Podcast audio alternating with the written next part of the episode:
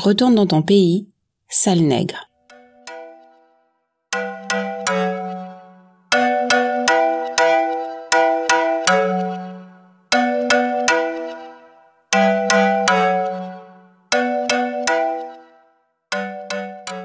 Bienvenue dans votre podcast La France dans le noir. Je suis Rosa, votre host, et je suis accompagnée de ma partenaire de choc, Mandy.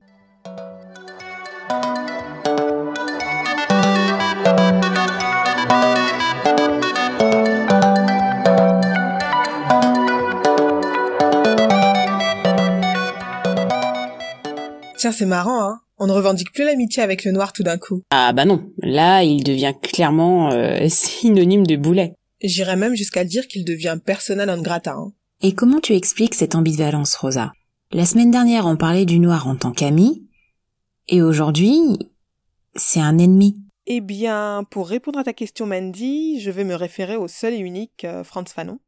Je pense que nos auditeurs et auditrices vont finir par croire qu'on ne lit que lui. Ce n'est pas le cas, hein. Mais c'est vrai qu'on utilise beaucoup le livre euh, Peau noire, masque blanc pour nos analyses identitaires.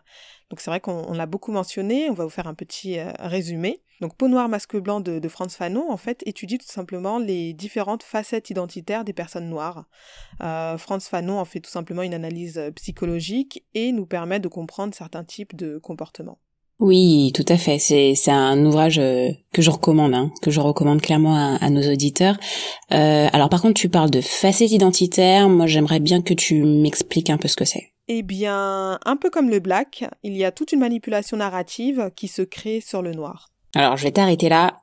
Manipulation narrative, je suis obligée de bah, de mentionner ce qui est arrivé euh, à, à Monsieur Michel Zéclair fin novembre. Donc, un producteur noir passé à tabac par des policiers. Et en fait, je je sais pas si tu te rappelles Rosa, mais en interview, il a mentionné qu'en fait, s'il n'avait pas été s'il n'y avait pas eu les, les, vidéos, ben clairement on aurait lu le lendemain on l'aurait lu dans la presse euh, un producteur d'origine martiniquaise euh, tente de tuer un policier. C'est ça, et ça montre clairement le poids des mots. Hein. Euh, tu le mentionnes, enfin, Monsieur Michel Zéclair le mentionne très bien. Par exemple, d'origine martiniquaise pour souligner la différence. Hein. Et pourtant, on dit que la Martinique c'est la France, par exemple. Donc, euh, c'est vrai qu'on voit bien ce côté euh, vecteur identitaire par la force des mots. Alors je vous préviens, pour cet épisode, on va encore mettre les pieds dans le plat. Allez, c'est parti, on lance la discussion.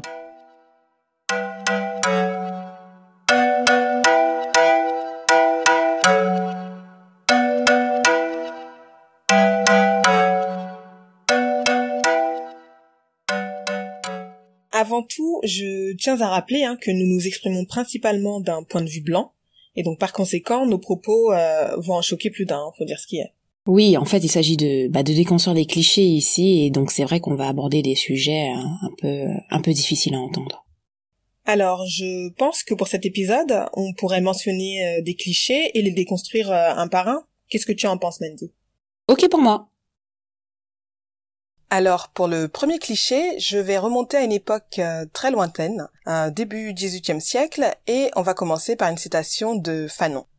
Alors, comme le disait Fanon dans Peau noire masque blanc, le noir n'est pas un homme, il y a une zone de non-être. Ne vous méprenez pas, hein, Fanon aussi s'exprime d'un point de vue euh, blanc par moment, et ainsi on va commencer euh, tout simplement par se référencer pardon à cette époque où le noir était considéré comme un être inférieur, composé de gènes similaires à ceux des singes, par exemple.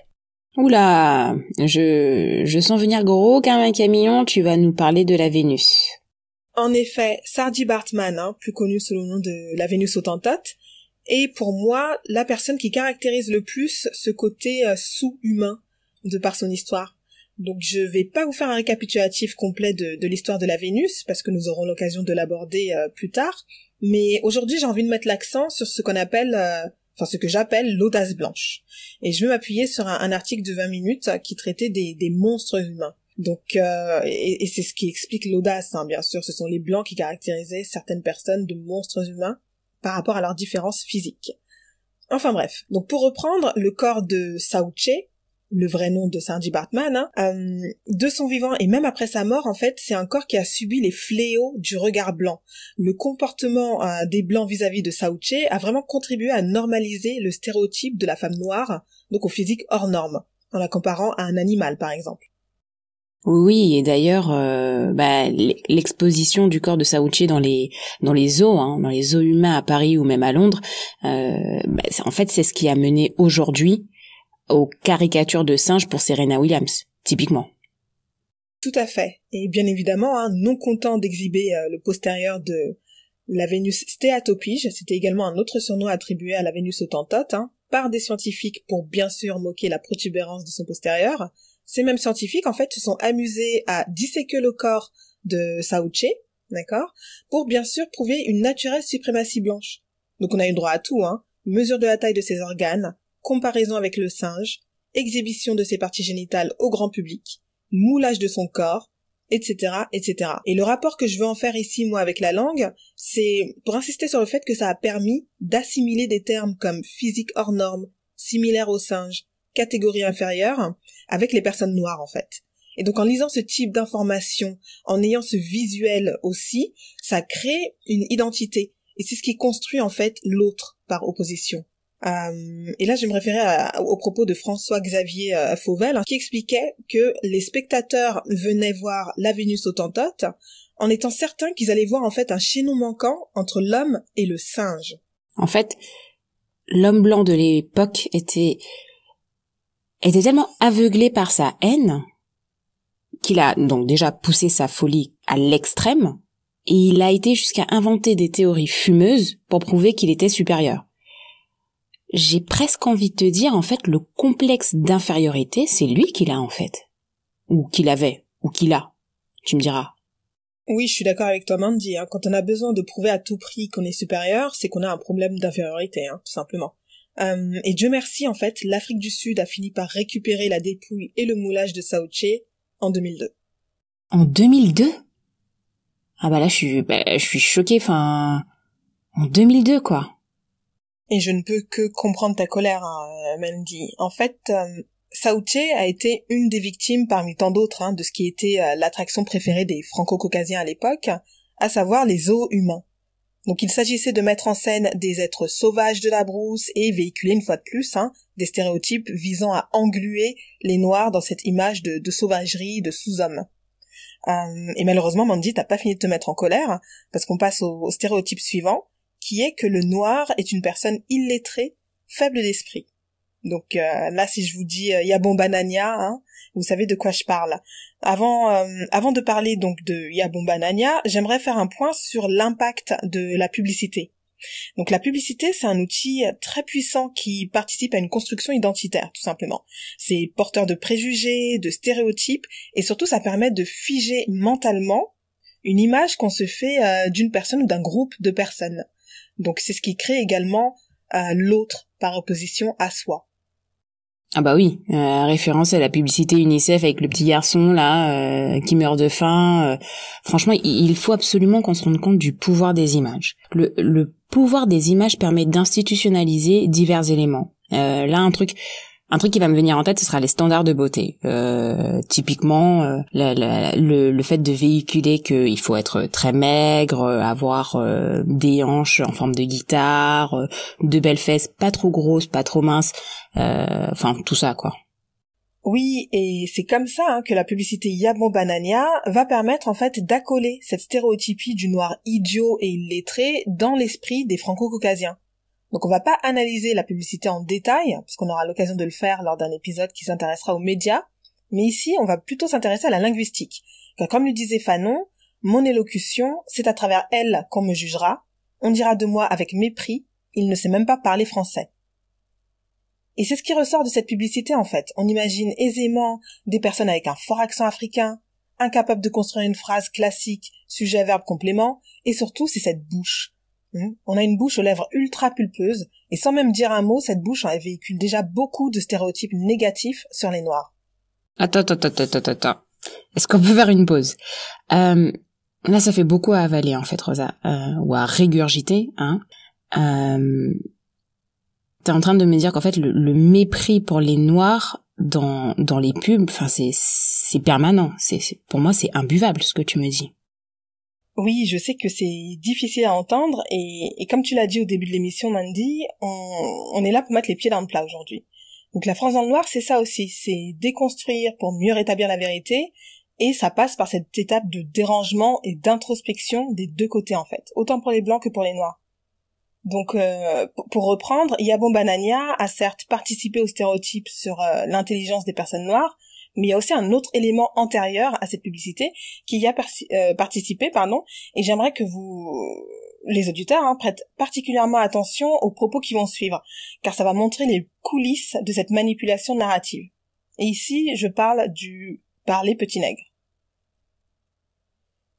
Donc le parler petit nègre, c'est une expression qui s'est popularisée hein, à l'époque de la Première Guerre mondiale, et euh, l'expression en fait elle moquait la difficulté avec laquelle les, personnes noires s'exprimaient en français. Alors oui, effectivement, Rosa, je me permets juste de te couper deux secondes. Euh, lundi 1er décembre, c'était l'anniversaire de l'assassinat des tirailleurs sénégalais à Tiaroy au Sénégal, hein, en 1944. Euh, cet assassinat était dû au fait qu'ils avaient demandé leur solde pour avoir aidé à sauver des franco-caucasiens durant la guerre. Oui, et merci pour le rappel, euh, Mandy. Effectivement, j'ai omis de préciser que le parler petit nègre, hein, c'est une expression, euh, enfin c'est un langage hein, qui a été créé et instauré par l'armée coloniale française, et donc le public visé, bien sûr, c'était les tirailleurs sénégalais. Et dans un article de France Culture traitant sur euh, cette langue, hein, on cite Maurice Delafosse, autrefois administrateur colonial et linguiste, linguiste entre guillemets, mais bon, qui disait donc dans un ouvrage publié en 1904, et je cite, Comment voudrait-on qu'un noir, dont la langue est d'une simplicité rudimentaire et d'une logique presque toujours absolue, assimile rapidement un idiome aussi raffiné et illogique que le nôtre?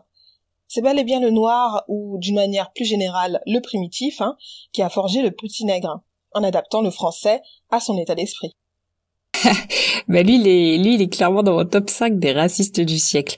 Euh, donc en une seule phrase, tu as dit, euh, alors t'as dit quoi? T'as dit primitif, nègre et simplicité rudimentaire. Simplicité rudimentaire, on l'entend souvent d'ailleurs. Euh, je tiens à le dire. Et puis d'ailleurs, j'imagine que ce pseudo-linguiste, euh, lui, ne parle aucune autre langue que le français. Donc en fait, il ne maîtrise aucune langue africaine, mais par contre, il se permet de dire que euh, nos langues sont simplistes. Je te jure, et, c'est ça en fait hein, dont on parle quand on mentionne euh, l'audace blanche en fait. Je vais pas m'étendre là-dessus parce qu'on vous prépare également un épisode hein, sur la décolonisation de la langue, donc on reviendra sur l'analyse linguistique du parler petit nègre. Mais il est important de souligner que notre cher linguiste hein, Maurice a sciemment oublié de préciser que le parler petit nègre, comme je vous le disais auparavant, c'est une invention linguistique créée de toutes pièces par les blancs. C'est ça hein, qu'il faut retenir ici. Ah bah parfait. Ça montre exactement ce dont on parle en fait quand on, quand on parle de, de la manipulation narrative comme vecteur identitaire. Exactement Mendy. Hein. Et dans ce même article publié dans France Culture, hein, donc il est précisé qu'au moment de former les tirailleurs sénégalais, on leur apprenait sciemment à parler un mauvais français. L'objectif c'était de faire comprendre aux Noirs donc de rester à leur place. Fanon le disait mieux, euh, le faire parler petit nègre, c'est l'attacher à son image, l'engluer, l'emprisonner victime éternelle d'une naissance, d'un apparaître dont il n'est pas le responsable. Et bien sûr, ici l'objectif, hein, c'est toujours de figer cette pseudo-suprématie blanche par opposition. Ce stéréotype, c'est quelque chose qui est resté omniprésent dans l'esprit euh, des franco-caucasiens et par divers stratagèmes en fait. Euh, là, je vais mentionner le dictionnaire Le Robert, hein, qui a à l'époque a publié une définition de l'expression en 1939, en y ajoutant donc un exemple très explicite. Parler petit nègre, c'est dire des phrases comme moi pas vouloir quitter pays. Et, ça, ça me rappelle en fait une conversation que j'ai eue l'été dernier avec mon oncle préféré, tonton Victor, qui nous a tristement quittés il y a peu. Il m'expliquait qu'à son arrivée à Paris, il a toujours vécu hein, dans, le sud de la France, bref, il s'est pris une, vague de racisme en pleine figure. Et il m'expliquait que, il m'expliquait, pardon, que lorsqu'il était dans un, dans un magasin, une boulangerie ou autre, systématiquement, les franco-caucasiens s'exprimaient en petit nègre avec lui. Alors bien évidemment, hein, ils se prenaient tous une leçon de morale en, bon français, mais c'est tout ça pour dire que ce stéréotype nous colle à la peau. Euh, et ce qui permet au stéréotype de se véhiculer à travers le temps, c'est la littérature, la peinture, la publicité, euh, le dictionnaire ici, hein, le Robert, euh, par rapport à ce contexte. Et étant donné que ce sont des œuvres réalisées par des franco-caucasiens, ils en profitent, ils profitent de cette liberté pour asseoir leur suprématie à tous les niveaux. Et en fait, Rosa, le problème de ces œuvres, c'est qu'elles sont sont accessibles à tout âge. Donc on comprend mieux pourquoi euh, euh, de petits enfants, hein, vraiment euh, dès le plus jeune âge, des enfants franco-caucasiens, se permettent de toiser des enfants qui ne leur ressemblent pas. Effectivement, il y a cette idée de, de transmission, hein, tout simplement. Le dernier cliché qu'on va aborder ici, et ce n'est pas qu'il n'y en a pas plus, hein, mais on va les aborder petit à petit au fil des épisodes, et Mandy va en mentionner d'autres dans sa chronique, il me semble. je veux parler de ce cliché qui dit que les Noirs sont fainéants et viennent profiter des aides sociales. Ah bah c'est ça, Rosa. depuis depuis qu'on a arrêté de ramasser du coton gratuitement, on est fainéant. c'est ça, hein. et une fois de plus, on va démontrer que ce cliché est un, est un fait du franco-caucasien qui cherche, encore une fois, à appuyer sa supériorité sur l'homme noir. C'est dingue, hein, ils sont vraiment euh, obnubilés par nous, hein, vraiment. Ah, enfin bref. Euh, et donc ainsi, Adanson, un botaniste du XVIIIe siècle, a librement pris le parti en fait de plaire à son public franco-caucasien en décidant de le satisfaire en reportant donc un nombre infini d'inepties sur les Africains qu'il a rencontrés euh, lors d'un voyage. Il en a écrit un livre, Voyage au Sénégal euh, d'Adanson, qu'il a publié en 1757. Donc je n'ai pas lu le livre, je n'ai pas l'intention de le faire. En revanche, je suis tombée sur un très bon article euh, qui, parlait de l'analyse de David Jopp, maître de conférences en littérature du XVIIIe siècle, qui a, a, analysé donc le livre d'Adanson. Et David Jopp exprimait donc comment, euh, enfin ce, procédé hein, de travestir euh, l'histoire ou de travestir les, choses tout simplement, en, en expliquant que, cela tenait en fait tout simplement de à ce que le choix des sources imposées par le régime de véridiction euh, ne se fait pas en fonction de leur valeur informative, mais en fonction d'une attitude mentale commune à l'auteur et à son lecteur. Et c'est ainsi que ce voyage au Sénégal d'Adanson est en fait réécrit avec soin en vue de séduire le public français du milieu du XVIIIe siècle. Donc c'est ça, hein, euh, c'est de ça dont il s'agit euh, ici. Et donc dans le livre d'Adanson, vous pouvez lire par exemple des phrases du type négligence et paresse deviennent oisiveté et mollesse, euh, entre autres. Hein. Mais l'objectif d'Adanson ici, c'est vraiment de renforcer l'idéologie coloniale que sans les franco-caucasiens, eh bien l'Africain n'est capable de rien, puisqu'il passe son temps à se prélasser nu dans la nature, et que toutes les richesses qui sont sous ses yeux, bah, il n'est pas capable de les gérer, hein. Donc la France est là pour lui rendre service et euh, le faire euh, et, fait gère pardon ses, ses richesses pour euh, pour l'Africain. Voilà. En fait, on devrait être reconnaissant, je pense. Enfin bref. Mais euh, ce que je veux souligner ici, c'est que cet événement du XVIIIe siècle, et donc là on revient au présent, c'est ce qui a contribué à donner vie à ce stéréotype donc du noir fainéant, si bien que le 2 octobre 2010, Gerlin s'est permis de dire au journal de France 2 pour une fois, je me suis mis à travailler comme un nègre. Je ne sais pas si les nègres ont toujours tellement travaillé, mais enfin. Voilà. Et encore plus récemment, en 2019-2020, euh, on a des personnes qui se permettent de photographier des balayeurs noirs pendant leur pause déjeuner et de publier la photo sur les réseaux sociaux en les accusant des fainéantises, hein, et bien sûr en les accusant de profiter des ressources de la France. Voilà. Donc euh, c'était le, dernier euh, cliché que je voulais aborder et comme je l'ai expliqué, hein, on va en aborder d'autres.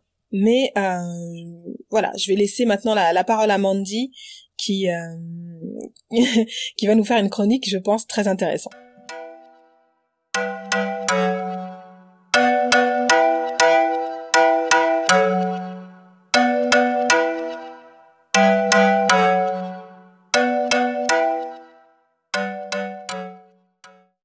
Aujourd'hui, chers auditeurs, euh, je vais être opportuniste hein, et je vais parler de l'agression de Monsieur Michel Zéclair. Donc, dans l'article euh, du journal Le Monde publié le 29 novembre 2020, Frédéric Vaux, directeur de la police, dit que ce dérapage est avant tout une question d'éthique, de valeur, de déontologie. La définition de dérapage du Larousse est euh, l'action de déraper en parlant d'un véhicule, d'une personne, deux points, dérapage contrôlé. Dans ce cas-là, donc, on comprend que le dérapage est intentionnel. Un deuxième sens, c'est l'action de déraper, de s'écarter de ce qui est normal, attendu, contrôlable. On comprend donc qu'un dérapage peut être intentionnel ou pas. Le souci avec le mot dérapage, c'est qu'il apporte avec lui cette notion d'anecdotique, de ponctuel, de rare. Donc moi, en fait, j'aurais aimé que Frédéric Vaux, il utilise le mot habitude. J'aurais aimé qu'ils disent cette habitude des policiers est avant tout une question d'éthique, de valeur, de déontologie. Car au final, je, ne pense pas que nous ayons été choqués que cela arrive. Euh, hashtag affaire Adama Traoré, hashtag affaire Théo, hashtag c'est plus cool avec un hashtag, mais ça n'en reste pas moins du racisme systémique. Nous avons avant tout été choqués par la violence des images. Personnellement, je, je n'ai même pas réussi à regarder la vidéo jusqu'au bout, euh, qui m'a rappelé en fait le meurtre de George, Floyd aux États-Unis. Euh, nous avons été choqués que cela arrive alors que nous sommes en plein débat de l'article 24 de la loi dite de sécurité globale. Mais, mais nous n'avons malheureusement pas été choqués que cela arrive à nouveau. Pour en revenir à ta question, euh, Rosa, la question du jour, donc qui est qui est le noir? La semaine dernière, on a expliqué que le black est celui qui est cool, euh, c'est l'ami qu'on peut présenter, euh, le noir 2.0. Hein. Je parle de monsieur Michel Zecler aujourd'hui car il incarne la personne noire. Le noir par excellence, l'homme noir à capuche, plus précisément. Quand on tape les mots Michel Zecler dans Google, les premiers résultats sont 1. Prison 2. Casier judiciaire 3. Vidéo 4 producteurs, 5 Wikipédia et 6 origines. Bon bah les les deux premiers résultats parlent d'eux-mêmes. Hein. Euh, ici à la France dans le Noir, on est on, est on est surpris quand même que le mot origine ne soit pas tout en haut euh, des premiers résultats. Mais bon bref, ces résultats laissent à penser qu'en fait, malgré sa, malgré son agression, donc euh, par ses policiers, Monsieur Michel Zecler il aura peut-être un peu bien cherché quand même, non? Euh, Dans l'article du Figaro du 27 novembre 2020, intitulé Qui est Michel Zecler, le producteur de rap passé à tabac par les policiers? De nombreux artistes, mais il y en a vraiment beaucoup, euh, qui parlent en faveur de cette victime. Euh, James a publié un message disant que c'était un homme courtois et posé. Stomy Bugsy a dit que c'était quelqu'un de calme, de réfléchi et de studieux. Sofiane Zermani, dit Fianso, a dit qu'il est droit et juste.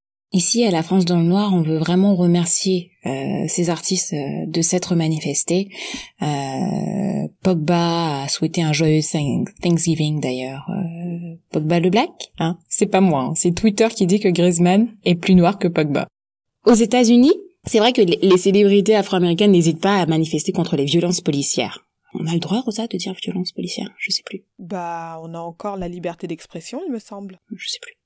Euh, LeBron James, Chrissy Teigen et son mari John Legend, Naomi Osaka, etc. En France, en revanche, c'est vrai qu'on a très très longtemps relenti une espèce de, on va dire, de fébrilité euh, au niveau des personnalités noires euh, euh pour s'exprimer concernant les, les violences policières. Mais aujourd'hui, des personnalités telles que euh, Lini Mbunga, Aïssa Maïga, Fari bien sûr, on, ne, ne, le nomme plus, Lilian Thuram, n'hésitent pas à mettre les pieds dans le plat. Ça doit vous rappeler quelque chose normalement. Et je trouve cela important en fait qu'on entende de plus en plus ce dont la voix porte le plus loin. Leurs mots auront du poids, ou pas, au moment de déterminer si ces policiers, pardon, je voulais dire si ces voyous, hein, coucou Sarkozy, pourront garder leur badge d'officier de police. Le noir, c'est la personne en fait qui a besoin de se de se justifier en permanence. Le noir, c'est la personne qui a besoin de l'appui de de célébrités, de personnalités, euh, de gens connus en fait pour euh, asseoir son son humanité, pour être considéré comme un être humain. Le noir, c'est la personne que l'on objectifie, on tabasse, on viole, on tue sous l'œil des caméras, mais qui devra quand même prouver que non, il ne l'avait pas cherché. Le roman La controverse de Valladolid, publié en 1992, mais basé sur un réel échange euh, épistolaire entre le dominicain Bartolomé de las Casas et le théologien Juan Renes de Sepulveda, dans les années donc 1550-1551, euh, se termine en affirmant que oui, effectivement, les indigènes d'Amérique, en Guyane on les appelle les Amérindiens, ont bel et bien cette même humanité qu'ont les personnes blanches. Et par conséquent, ils ont donc le même statut. En revanche, les Noirs, eux, en sont bel et bien dépourvus de cette humanité, et par conséquent, leur mise en esclavage ne peut être contestée. 500 ans plus tard, nous devons encore prouver notre humanité. Pour résumer et répondre à ta question, Rosa, sur qui est le noir, Jean-Pascal Zadi met en scène l'agression physique d'un jeune homme noir dans la rue, donc par des policiers euh, sans aucune raison valable, clairement, dans son film tout simplement noir sorti donc cet été euh, été 2020 et moi en fait ce qui m'a choqué c'est que cette scène elle arrive après euh, je sais pas une heure une heure dix peut-être une heure quinze de où, où on passe notre temps à rigoler mais clairement comme si en fait le réalisateur voulait nous rappeler que ben fallait pas trop rigoler parce que la réalité c'est celle-ci, c'est être noir, en fait, c'est un, noir, c'est avant tout un être dont le crime premier est d'être noir, tout simplement.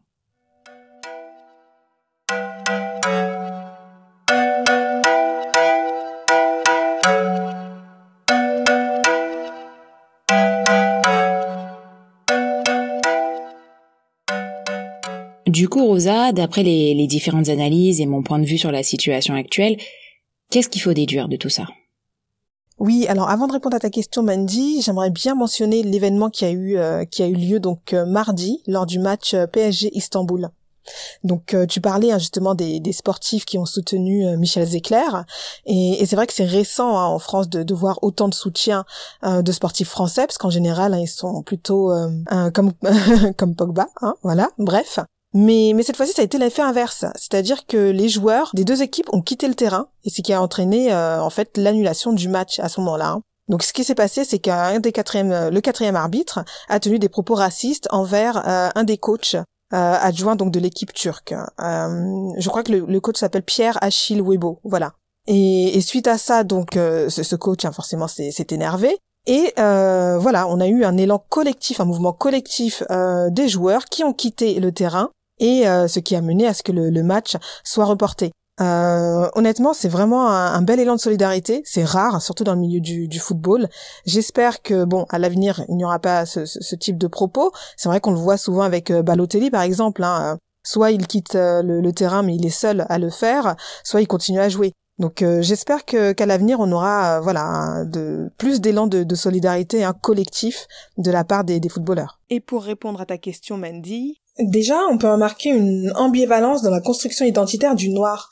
Alors que le black, c'est l'être d'exception et en quelque sorte le produit ficelé héritier de l'esclavage et de la colonisation, l'identité du noir, elle, a, pour objectif en fait de le maintenir dans une position inférieure et ainsi en fait à l'écart de la société euh, comme une sorte de paria quoi. C'est vrai que le black en fait c'est souvent le, le token. Donc le token, ça vient du de l'anglais tokenism. Euh, le Tokenisme, c'est le fait d'utiliser une personne issue de minorité pour montrer qu'on est inclusif. Souvent, par exemple, c'est l'exemple qui est donné le plus fréquemment, c'est dans le milieu professionnel, embaucher une personne noire ou embaucher une femme ou une personne issue de la euh, communauté euh, LGBTQ+, euh, ça montre euh, qu'on est inclusif et en fait cette personne sert juste à ça, dire nous sommes inclusifs. Ça s'appelle un token. Effectivement, et au niveau linguistique, c'est important de noter le, fonctionnement de la stéréotypie et son impact sur les afrodescendants. Euh, le stéréotype, faut... en fait, c'est quelque chose qui naît donc de la circulation et de la répétition de la parole euh, ou de la pensée, hein, donc au sein d'une communauté. Et je suis tombée sur un très bon article des Lyriades de la langue française qui précisait donc que ce qu'il faut retenir, c'est que euh, cette répétition en fait confère cette idée de figement c'est ça le stéréotype, hein, dans le sens où, comme je le disais tout à l'heure, un stéréotype nous colle à la peau. Et donc au niveau psychologique, c'est ce qui détermine donc notre perception du monde et des personnes et les comportements donc qu'on peut avoir en fait envers autrui. Et ça, c'est quelque chose que Lilian Thuram explique très bien. Euh, il a fait une interview, euh, il a donné une interview récente euh, dans l'émission Célébdo en, en octobre 2020. Pendant cette interview, Lilian Thuram a fait une explication du tableau Le châtiment des quatre piquets. C'est un tableau qui a été exposé pendant... Alors, quel musée? C'était peut-être le musée de l'homme? Je sais plus. En tout cas, il y avait... C'était l'exposition Modèle Noir. Euh, donc qui avait eu lieu en, en 2020, il me semble, peut-être 2019. Bon, désolé, je, m'égare, mais en tout cas, donc, ce qu'il faut retenir, c'est que pendant cette interview, euh, en fait, euh, en faisant l'explication du, tableau, le, châtiment des quatre piquets, pardon, il s'intéresse en fait particulièrement à la présence de la petite fille blanche sur le tableau. Donc on voit une petite fille euh, âgée de 4-5 ans assise sur les genoux de sa mère, qui assiste à une scène euh, d'un homme esclavisé entabassé, en fouetté un autre. Et donc en fait, on peut facilement déduire que c'est une scène qui va définir la manière avec laquelle cette petite fille va percevoir les afrodescendants, mais surtout en fait la manière avec laquelle elle va les traiter. Et donc ce tableau, euh, il aura le même impact des siècles plus tard, étant donné qu'il sera vu par un nombre infini euh, de, personnes franco-caucasiennes. Donc c'est ça qu'il faut retenir ici, hein, c'est que une fois de plus, je le disais, hein, peinture, littérature, etc permettent de, figer le stéréotype et permettent de le véhiculer à travers le temps. Oui, oui, en fait, c'est ce que tu disais tout à l'heure. Le fait de voir les mêmes images dégradantes euh, influence euh, notre notre manière de penser et d'agir, puisqu'au final, euh, on agit d'après ce qu'on ce qu'on pense. Exactement. Et ici, on a une, une représentation figée d'une personne. Et ce qui est important de mentionner, c'est que le stéréotype représente un poids conséquent euh, ayant figure d'autorité sur la perception d'une personne en fait. Donc on confère un caractère véridique au stéréotype euh, et on crée une identité. Hum, ce qui explique par exemple le nombre de questions stupides auxquelles on a le droit. Moi, quand j'étais gamine, on m'a déjà demandé euh, si tu te laves ta couleur elle s'efface? Voilà. Et tu sais que ça, c'est à cause de, de, la publicité, par exemple, des savons Dirtoff.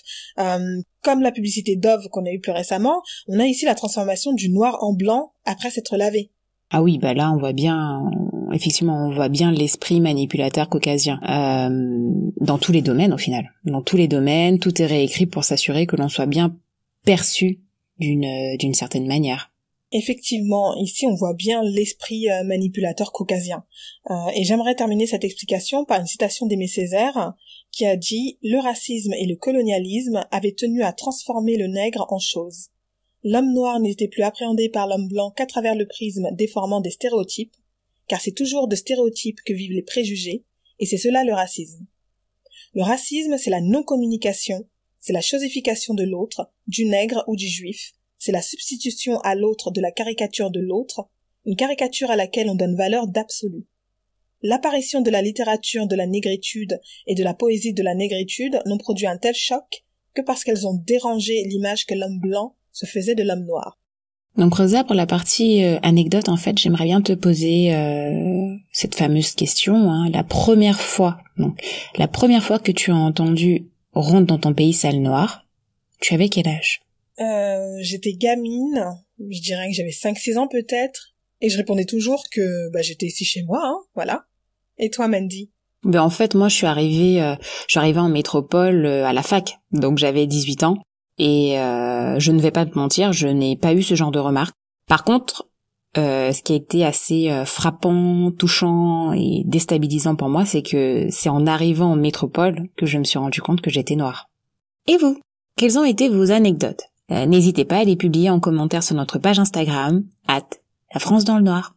C'était Rosa et Mandy. Merci de nous avoir écoutés. N'hésitez pas à liker le podcast sur toutes les plateformes de streaming, euh, la page Instagram at La France dans le Noir. N'hésitez pas non plus à nous laisser des commentaires hein, euh, sur les pages de streaming, sur la page Instagram. Et on se retrouve la semaine prochaine pour un nouvel épisode.